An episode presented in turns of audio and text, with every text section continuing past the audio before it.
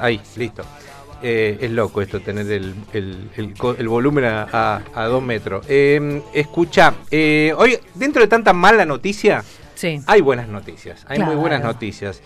Eh, por ejemplo, la persona con la que, cual vamos a hablar ahora, esta semana fue elegida por el 100% de los votos como jefa de residentes por primera vez. Ella es una mujer trans que llegó a la jefatura en el Hospital Santoyán y estamos en comunicación con Celina Esteban y te saludamos, Celina. Hola. Hola Claudio, ¿cómo estás? Bien, primero felicitaciones. Gracias. Pero Un gusto 100%, estar hablando con vos. Para 100% de los votos. Sí, todas mis compañeras me apoyaron, Y por suerte. Pero ¿cómo puede ser? Es, es, el, es full, a, full, 100%. No hubo, Una líder dos, nata. no hubo dos que dijeron, no, no queremos que sea Celina, nada, no. No, Eran- no, todos por querían. suerte, sí, sí, todas querían, todas me apoyaron, Sí. vieron mi compromiso con la residencia, bueno. mi manera de trabajar, así que estoy muy agradecida, aparte de la aceptación, obviamente, ¿no? Sos enfermera residente del Hospital eh, Santoyani. Muy bueno, Sí. ¿eh? Bueno, queríamos contarte por qué la lucha de toda la comunidad es, eh, en los últimos años se fue que de alguna manera aclarando, salieron leyes, eh, se, pudo, se pudo visibiliz- visibilizar el problema, pero eh, la debes haber sufrido mucho, ¿no? Sí, bastante, bastante discriminación, más que nada en lo que sería la educación primaria. Sí. Luego en la secundaria, bueno, también tuve que dejar y retomar varias veces hasta que llegó la ley de identidad de género, que fue como un volver a nacer para mí. ¿En qué año fue la ley? Hace ya... En el 2012. 2012. Y ahí, Sí. eh, con- pa- vayamos un poco para el pasado. Sí, decime, Jimé. Jimé. Sí, yo quería como detenerme ahí porque más allá de la discriminación hay un momento tuyo donde empezás a percibirte como mujer. ¿Eso es desde bebé? De, en algún Desde que momento? nací. desde que porque naciste. siempre lo sentí, sí, sí, sí. Siempre De sentí- hecho, mis Sí. padres, por ejemplo, nunca tuvieron que preguntarme nada porque un- los padres creo que saben todo. Claro. Y fue algo natural, algo natural, desde siempre. ¿Y, y, y, y, y cómo eran esa, esa- esas burlas? O sea, porque claro, esto es como muy nuevo. Hay gente que del otro lado que segu- estoy segura que no sabe ni siquiera lo que significa una persona trans. Todavía. Sí, bueno, en la primaria, de- lo principal, hacerte, hacer eh, gimnasia con los varones. Claro. Jugar a la pelota. Claro. Y que la profesora no tenga esa sensibilidad de darse cuenta o que se lo estés diciendo y que no le importe. ¿Viste? Claro. Por eso lo, impo- lo importante de la capacitación al personal docente, ¿no? Claro, claro. Celina, ¿y cómo fue eh, esos primeros años en tu casa, en tu familia? ¿Cómo fue, el, eh, cómo fueron tus padres trabajando el, el- tu proceso, digamos? No entendían mucho. Eh, la, a mí lo que fue la, la profesora me mandó a psicólogo de los 6 a los 11 años, Sí. como si eso cambiaría. Sí, para algo. corregirte sería. Claro, sí, no, Vamos a corregirlo. Pero lo importante es que me ayudó, en lo que sí me ayudó es, es a, a enfrentar todo todo lo que lo que me esperaba. ¿Y en qué te ayudó? Eh, me ayudó a, a, nada, aceptarme a mí misma principalmente, Ujú. este y a tener menos miedo, porque yo tenía mucho miedo de, de- de mis compañeros. Claro. De hecho, me agredieron varias veces hasta físicamente. Era colegio de, de varones, digamos. ¿O era no, mixto? colegio Mixto. UNICEF, sí, Mixto. sí, Ah, del claro. Estado. ¿Y la relación de las chicas con vos cómo era? No, al principio lo mismo que los varones. Ajá. Empecé a tener amigas al, eh, más o menos llegando a séptimo grado, cuando estaba más crecida. Ajá. Este, ahí todo empezó a mejorar un poquitito. Mira, hasta mis compañeros tenían, tenían más tolerancia Ah, después de estar tantos años juntos, ¿no? Este, y bueno, después ingresando a la secundaria, ahí sí eran bastante heavy, los chicos eran más adolescentes. Sí, claro. Este, pero bueno, como te decía, después de la ley de identidad de género en 2012, eh, terminé la secundaria en adultos, que van directamente ya a estudiar con otro fin, con otra mente, digamos. ¿Qué edad tenés, Celina? 34, 34. sí, 34.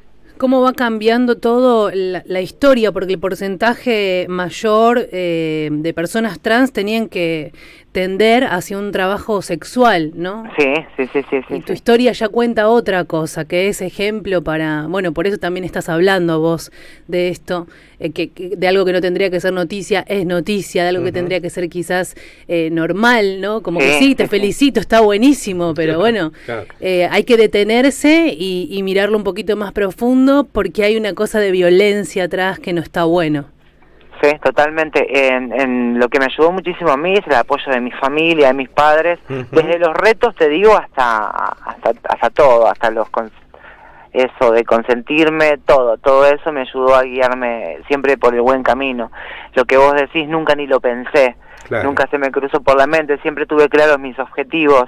Eh, estudié enfermería a base de que empecé a trabajar en geriátricos, tengo mi hermana mayor enfermera, eh, que le tengo gran admi- admiración y bueno, gracias a eso estudié y tuve bastante respeto también en la escuela.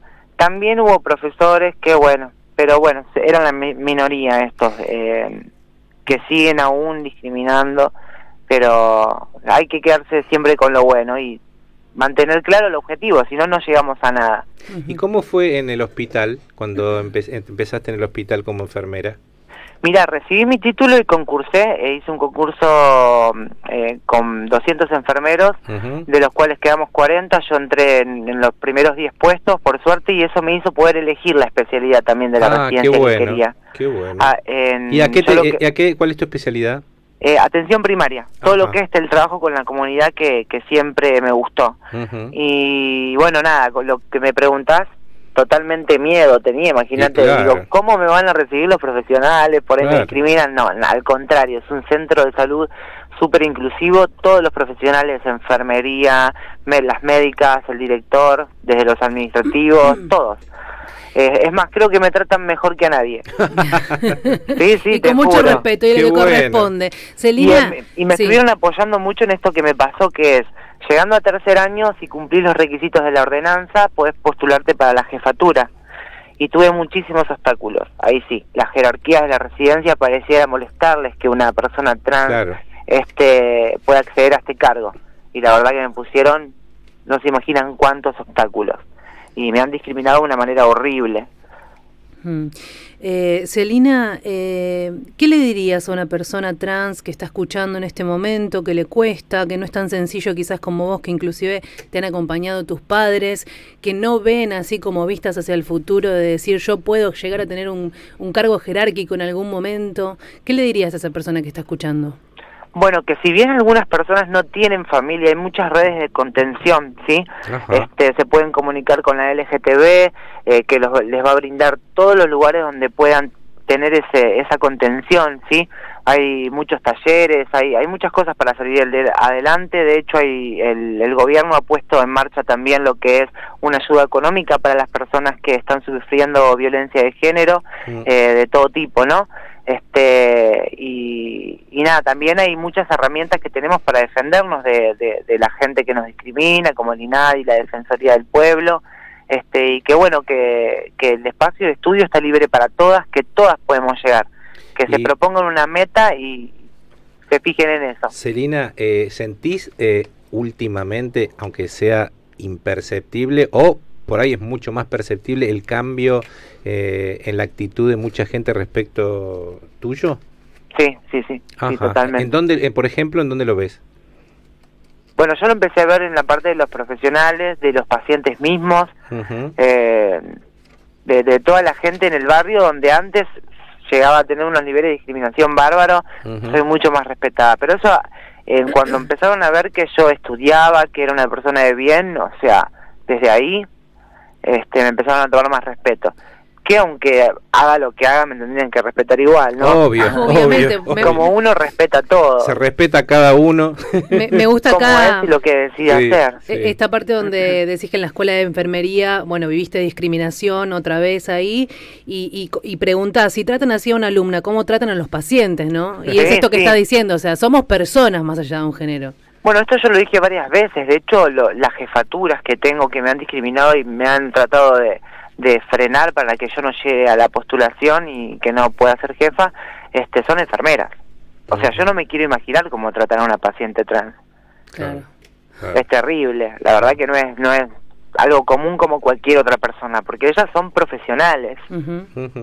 Sí, sí, sí. Terrible. Bueno, Celina, la verdad, eh, te queríamos llamar para felicitarte. ¿eh? La verdad, sos un ejemplo y estas minorías, porque todavía son minorías y mucha, la mayoría de la gente eh, el- maltratados por la mirada o por ahí por el pensamiento de cambios culturales que llevan mucho tiempo, ¿no? La verdad que Sí. llevan mucho tiempo. Así que queríamos felicitarte porque fuiste elegida por el 100% de los votos como jefa de residentes ahí en, en el Hospital Santo Yani. Y es muy importante. ¿A dónde pueden eh, eh, eh, contactar en Twitter o en, eh, o en Facebook o en Instagram para, para sentirse más acompañadas las que est- estén siendo discriminadas ahora? Eh, vos decís los organismos, Sí, a la LGTB, que lo buscan así, LGTB, LGTB, INADI y. Defensoría del Pueblo, perfecto. que Eh, trabaja con, en conjunto con la LGTB. Perfecto. Celina, Esteban, mil gracias, ¿eh?